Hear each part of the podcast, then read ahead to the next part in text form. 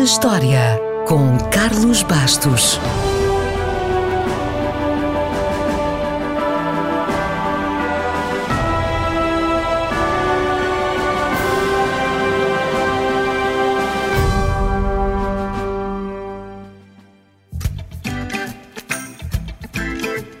O verão está aí, o sol brilha, está calor e nos últimos tempos ganhámos um novo acessório, a máscara, que de certeza dispensaria sem pensar duas vezes, mas até agora, os acessórios de verão por excelência seriam os óculos de sol. Há quem não saia à rua sem eles e há até quem volta atrás para os ir buscar a casa. E não é só no verão.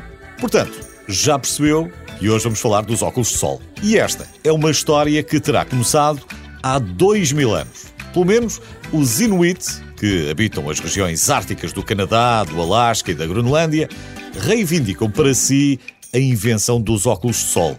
O que até faz algum sentido, para quem já tenha tido a experiência de lutar contra o sol a refletir na neve. Mas o que é que eles inventaram? Armações com lentes escuras? Não.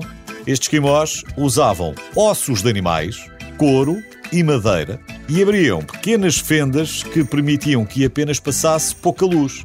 Isso, efetivamente, protegia os olhos do brilho ofuscante da luz do sol refletida na neve.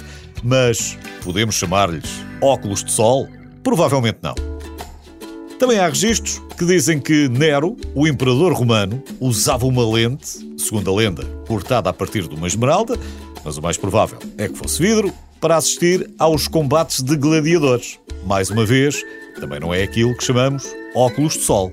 A primeira referência escrita a uns óculos de sol vem da China, do século XII. Esses terão sido os primeiros óculos com lentes de um quarto mais escuro.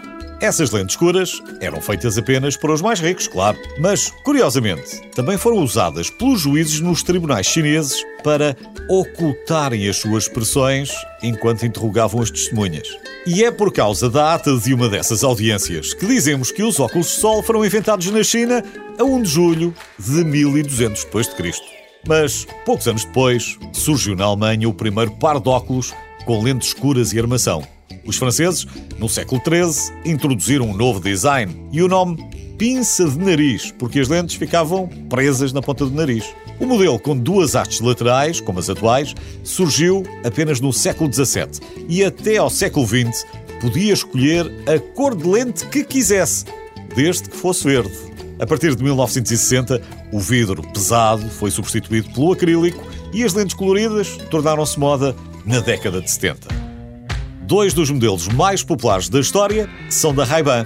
O Aviator, de cor verde, foi desenvolvido em 1930 para proteger os pilotos, e o Wayfarer, geralmente com uma armação de massa preta, que é o modelo mais vendido da história.